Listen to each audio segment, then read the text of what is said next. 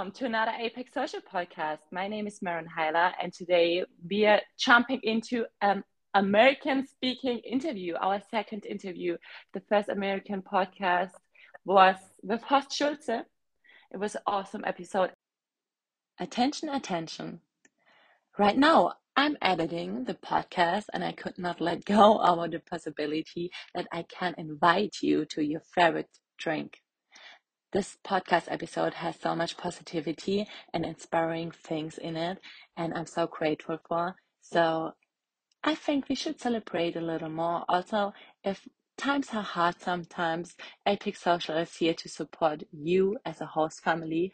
And also, if you are um, a future care professional and you want to start working with Apex Social, this great nonprofit organization, hey, this is the perfect episode to get you information and a first inside look, always please reach out to us. You can reach out to us per email or our website or per Instagram. Let us know your inspiring topics or things you are interested. We are doing this podcast because we want to give you the possibility to share your thoughts and your high valued topics and advice with us. And I love this episode so much, so I put a little teaser at the beginning it was not easy to pick three statements, but I tried my best. And at the same time, I know you as a listener, you will find your favorite statements and you will get a lot of more information than just this teaser. But let's jump into the teaser and then jump back into our actual podcast episode. Little reminder, go and get your drink and smile. I realized the world was mine you can't always wait on other people to do the things that you like to do. I said, I'm not letting anything stop me. This was a quick teaser from my side, and now we can start with the interview. And I'm super excited to introduce you to our guest. Just keep in mind that every family working with Apex Social brings their own culture, and that means that the story Jacory tells us we can get a lot of good information and formal information out, especially in the 10 first minutes of this podcast episode. And after the first 10 minutes, you will see that we slide right away into deep talk and Jacory will share his advice and his passion with us. And I love that so much. So let's just start. Today, I am proud to introduce you to Jacory. He's 25 years old and he is our first American care professional. And you know, everyone working with Apex has a trained degree in social work, therapy, or something else. So Apex Social works with high quality people together. And Jacory, congratulations on your degree because you just got your degree. Congrats from the Apex Social family. It's awesome. Thank you. Thank you. Um, yes, I'm actually the first in my entire family to um, graduate from college. And so I got my degree in international business with a minor in psychology. And so, um, it was a really big moment in my family for me to break the generational curse. Um, and I did it while traveling across the country and to different fam and to different families. Um, but I never gave up on my goal. Um, and so I think working with Apex, it helped me multiple times and a lot. Um, with the resources they helped me provide and the amazing care professional family they have. I love Apex to the fullest and highest. And I always recommend it to anybody I'm always ready to brag on Apex. I'm like, I work for Apex and I love it. I don't care what no one says. I love it. this is awesome. Yeah, I yes. love that too so much. And it helped me um, becoming the person I am today. So I just want to introduce myself to the American listeners because I introduced myself uh, so many times in different podcast episodes, but they are all in German. So, welcome, American family. My name is Maren Heider. I'm actually a preschool teacher, and I went to preschool Montessori school for four years. I had like a, I have a degree in psychology and and learning and development for kids, and yeah, I loved it. I was a CP for two years a year in Los Angeles, Pasadena, and my second year I stayed with a family in Boston, Lexington. And it was the best time of my life, and I loved how we supported the families we worked with. And you started working while you were studying, right? So how Yes. what happened? How did you how did you find Apex? Um, Apex. I found Apex. Um, I always tell the story of how I was playing a video game called Apex. So it's all of my gamers out there, if you know. Uh, and so I was looking on Indeed because I was like, I could use. I mean, I mean, I was looking for another job. I was in in between because I had just, um, I guess, I was also like working and just looking. And so then I was looking on Indeed and I saw like Apex, and I was like, hmm, is Apex hiring? Like, you know, I don't mind, you know, working with a, with a gaming company. That sounds pretty interesting. And so I clicked on, I clicked on it, said Apex Social, you know, care professional. Um, and then I started reading about how it was like, you know, you could travel, you can live with working families, you work with special needs children. And I was like, I have great experience with all of that. I don't mind traveling. Um, and then you know you get the weekly Skyping, you get educational experience, um, you know, educational. As soon as I saw education, I was like, okay, I can do this now. Um, and so I ended up applying, and then Miss Cheryl emailed me. Um, I think the same day, if I'm not mistaken. Um, Miss Cheryl Brown was like the um, representative, um, and she was my first contact with Apex, and I fell in love with her. Um, and she was like the kind of the, like the main icing on the cake. Um, and she was like, "You got to talk to Miss Julie next. We're going to schedule an interview. Now she's the tough one now." And so if you can get past her, you can get past anything. And so once um I emailed once I um interviewed Miss Julie, Michelle called me back like 10 to 20 minutes later. And she's like, she loves you. Whatever you did, she loves you. and so me and Miss Julie have been best friends since I started Apex, and she has always looked out for me with the great families. And she found me families because she was like, We have perfect families for you. Um, and so she found me one in Austin, Texas, and then Washington, D.C. And I wanted to, like, I guess, travel. I wanted to do something different. You know, none of my family really travels like that. Um, and so I really just wanted to travel, which is so I ended up choosing for my first care professional um, family, and I loved it. From there, if Apex has been my main focus, and I loved it. Even when I was in school, um, my region, my area director, um, Miss Alexa, and she was amazing. Um, and she hosted weekly meetings, and she did amazing. She did an amazing job as my area director. And I, we, I would say, we, our fun, our favorite group activity as care professionals we did all together was tubing, and I was so afraid. um, and it was one of the best experiences I've ever had when I was in DC. I went tubing with the care professionals. Yeah. So yeah, so and that's how I did I wanna, Apex. This is awesome. This is so awesome. I just want to um, put some information in this for everyone who has no idea and who is probably listening to the first podcast and gets the first information out. So, as a care professional, you're living in house with the family. That allows you that you get like your your personal caretaker for your children living in your house and also you work for example in the morning get the kids ready for school before school and then you work in the afternoon for example and you work like late nights or whenever the family needs you right we have yes. some rules like i think it's 35 hours a week mm-hmm. yes that's like you, the max that's the max so you cannot get over this like you are the cheerleader for the family you're the support person and you're the connector between school therapy and bringing therapy home. Mm. Can you give me a bigger picture? How is it right now living with your family? Do you work with special needs kids right now? My first family, um, I had um, special needs. He had autism. Um, amazing child. I love him. Um, yeah. He was 14 and the other one was 17, and they were very into um, activities. And so, how it would be in the morning, I would get the kids ready for school. I would get breakfast ready. Um, I'll have to cut up vegetables probably the day before because they had they were very healthy. Um, and so I would do that before, um, get the kids ready for school, and be out the door by seven forty to make it to the um, school for eight. And then I had to drive to the other school to drop off the oldest because they went to two different schools.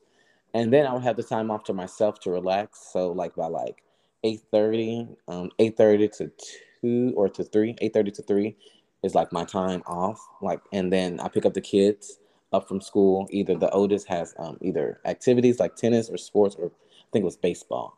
No, no, he did wrestling. He did wrestling. So I would have to pick him up at 6 p.m. Um, from wrestling practice. Um, and so from three to like six, I have my youngest one with me. And so I would, that's where we would create activities together. We would go either throwing rocks at the pond or we would go to the park, um, have dinner, um, lunch, um, or something of that nature. And so it's yeah. like you're, you're creating the activities to keep them active. And then, you know, at six o'clock, you got to go pick up the oldest. Um, and so it was also times where me and the family communicated. The mom was, the mom should either go pick him up or I'll go pick him up. Uh, mostly it's me, um, but sometimes they'll just do it, you know, just to go hang out with him, in a sense. And then we'll be all back home by seven. Um, then we'll all have dinner together um, by like seven thirty. The kids will do shower, and then they're in bed by eight. Um, that's pretty like pretty much the bedtime, and then I'll be done by eight, um, or maybe sometimes by six. It depends. Um, yeah. I'm using my time off to myself, and that's where I do my studies uh, when everyone's asleep or during my free time. And That's how I really kind of got a grasp on my yeah. education and was able to finish because I had a work balance. And then on the weekends, I was off. Um, no matter what happened, no matter what type of weekend it was, I was off every weekend, every Saturday and yeah. Sunday. Um, and that was my set schedule for the um, 40 hours set scheduled for the past two years. Um, to my family out here, um, it was it switched, um, which is okay, because um, so the schedule switched to um, I would say the mom was at um, work, and so from eight to two I was working with the kids, and then like time off, and then I would uh, have a break, and then I would work again, um, like for dinner in a sense like that, and then it would like switch, and then once they started summer camp, um, summer camp I made them breakfast to get them ready for summer camp so by like seven to eight, um, we'll be ready for like summer camp. Then we'll take the train, um, by make it there by like eight thirty to summer camp, and all then they France? start. Yes, this is all in France. They have summer camp, um, and so by nine, um, it would be my free time from nine to three. Um, I would be off, and then I would have to go back to the camp um, to pick up the kids, and then we'll be like doing an activity. We'll go get lunch, take them to the park, um, play games. Um, so fun. Yeah, it was a yeah. blast. And we're do we're doing this all in France. And I would come and then it would be I would be off. And so, so what brought you to France? Um, the family uh, travels a lot, and so I was as a care professional, I travel where the family goes. Yeah. And so wherever the kids go, I go. And yeah. so the family yes. pays for yes. my. I love it. wherever the family goes, I go. Um, and so the mom um, tr- took me and the family to France and paid for everything. So everything was covered. I didn't have to touch nothing out of my pocket, which was amazing. All I had to have was my passport and bring my stuff and my clothes, and everything else was taken care of. And I took care of the kids. Um, that was my main priority. Was there for the kids, um, and I had time off to explore France myself, to explore Paris. We stayed in uh, Colmar. We stayed in Alsace. We stayed in a mansion. A cat, actually, not even a mansion. We stayed in a castle um, for I think a week or so. So she rented out a castle for the family to um, stay in. So we stayed in the castle in France. Beautiful. It was in Normandy. We stayed in Normandy, France, in a castle. Um, so everything was taken care of. Um, I'll have the kids do something like activities, create activities, and then we'll regroup again, and it's maybe go to a beach, um, and then hang out with the family. And so that was our time in France. So that's kind of how my schedule is.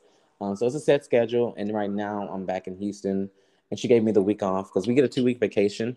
Um, but I just took the week off um, to like you know enjoy my graduation and relax, um, and then get ready because school starts back this Tuesday for the kids. I mean next Tuesday okay. for the kids, and so yeah. it's like a regroup setting, and then the schedule starts all over again, and then mm. you know mm-hmm. you wake back up and you know you know the schedule. You get off, and then you know that's kind of how it is now, yeah. and I love it. Yeah.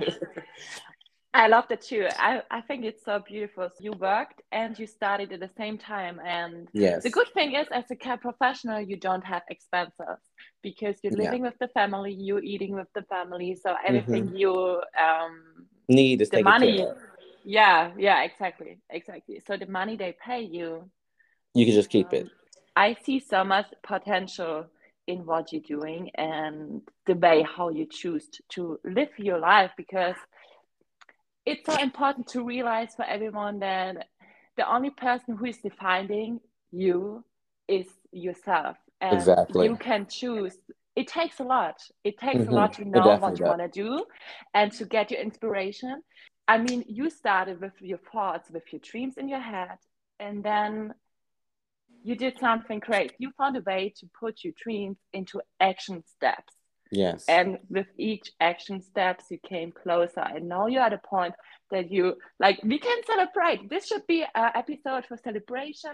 And yes. everyone who is listening right now, you know, pat yourself on your shoulders. You can be proud. If you're not there yet, hey, you know, if you're not yet there yet, you know you can do it and you can find a way. Mm-hmm. My question on for you now is how did you do it? How did you handle the pressure of starting working and mm-hmm. realize your dream? Yes. So what was what was your secret behind that? You know? I would say the secret behind it was it was passion. I had passion and a purpose.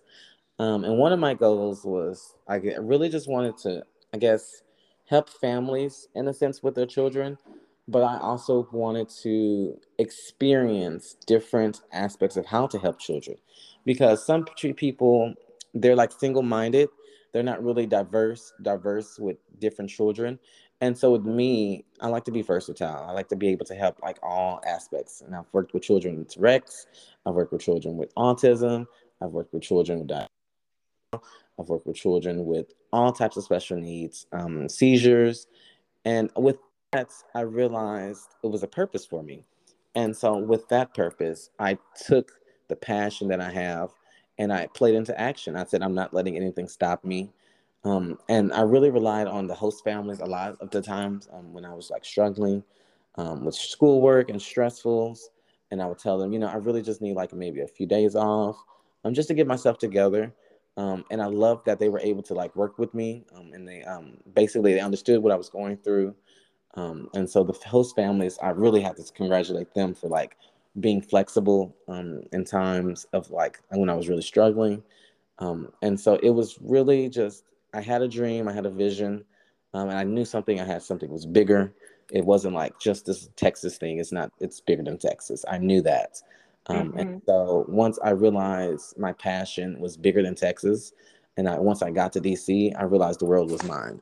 Um, and there was no stopping me. And now that I traveled all across of Europe, as an international major, that's what you love to do is just travel.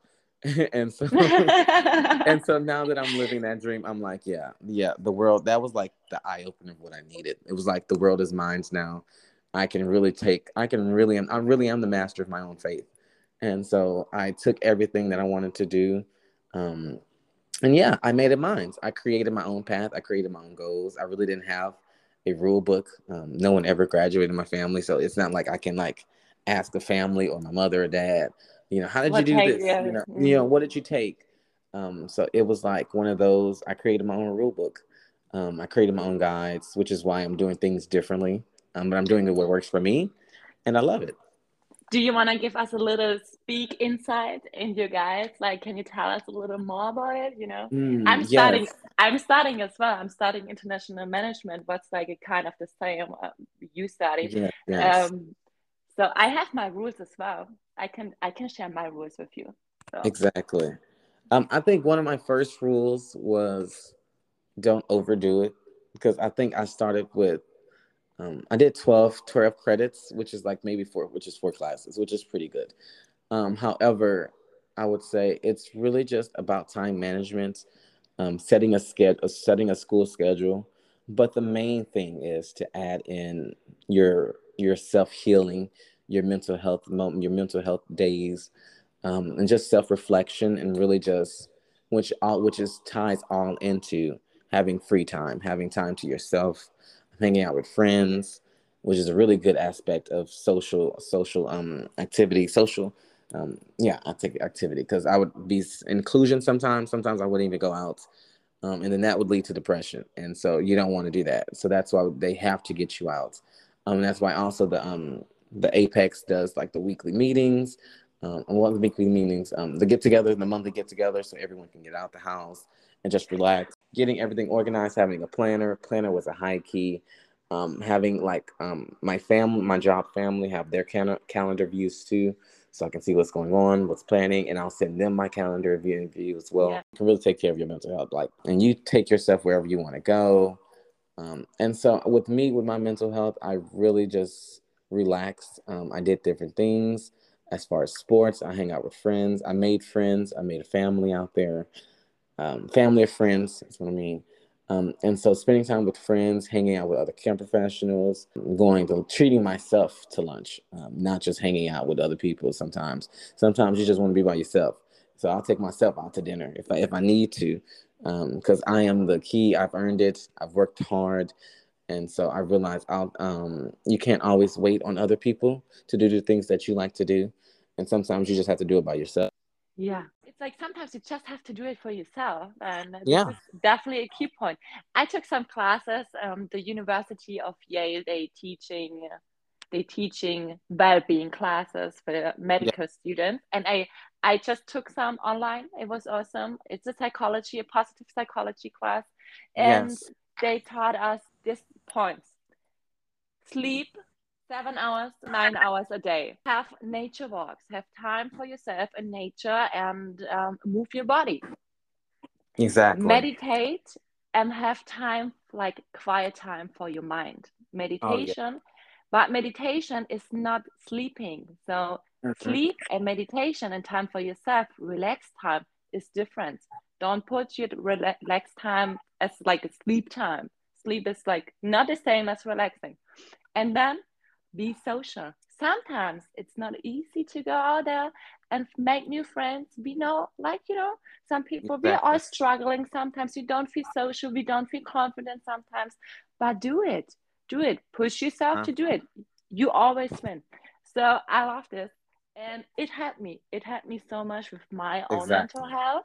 And you so you said something very, very um, correct. You said if we take care of other people and our passion is to bring the best out of our children we work with push okay. them and have fun and create a positive environment and be there as a support person for family and kids and at the same time if you're a support person you're the cheerleader make sure you're feeling well and if not go and open Go and open, talk to the Apex Social family, talk to other care professionals. Feel free. We are all in the same boat. We have so we're coming all from different parts of the all over the world, and we're here together. Exactly. Thank you so much. It was an awesome interview. My last question is always, what would you give to as advice? Do you have advice for people who want to start? Mm, yes. Um, well, you have to make sure that this is what you love to do. Um, helping kids, in a sense, um, patient, having patience is a highly big key um, to working with children with special needs because you have to have patience. Um, I would say another point of advice is your dreams as well too, um, and so have passion in what you do.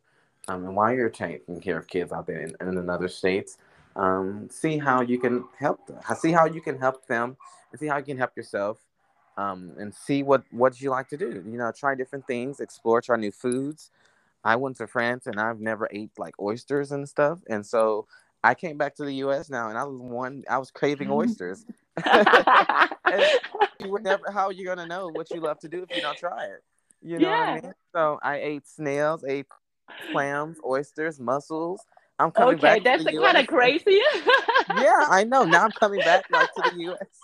and I'm craving that stuff because it's like I never would have known that I would love this if I didn't yeah. try it. So if you don't try it, you know, take take that take that chance, take the risk. I took a risk. Um, and I've been doing it ever since, and I love it. Um, and so I jumped on a leap of faith of a size of a mustard seed, faith of a mustard seed, and I have been doing it ever since, and I love it. Um, so yeah, so I just say the main thing out of everything, if you don't get anything what I said, um, is just take the chance, take that risk, um, and believe in yourself. Because if no if no one's ever going to believe in you, you have to believe in yourself. And so that's the main thing that I want everyone to remember. You have to believe in yourself, and everything. And no one can tell you no because you already told yourself yes. And so yes. it's from there.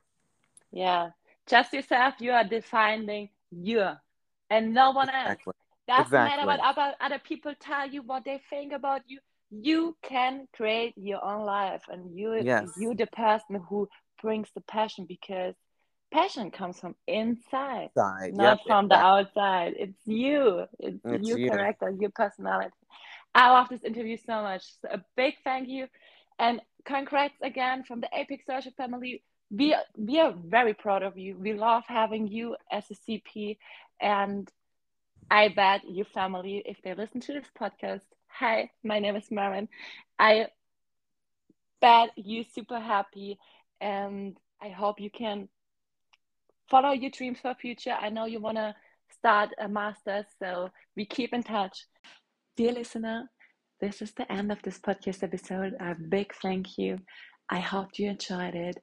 I got a lot of positivity out of it and I love it. And yes, so at the end, I just want to highly recommend you another English speaking podcast with me and Apex Social. It's with Horst Schulze, and he's the founder of Ritz Carlton and the Capella Group, and he's a visionary. And in this episode, we're talking about excellence in all we do and defining ourselves and our work vision. So, also, if you're um, a future host family or your host family, it could be super interesting for you. And if you're a care professional, um, yeah, slide in this episode as well. You will get a lot of good information and inspiring um, words out of it.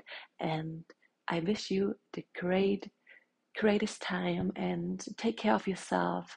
And feel free to give us a good recommendation and click the five stars. Yay! Enjoy your day. Thank you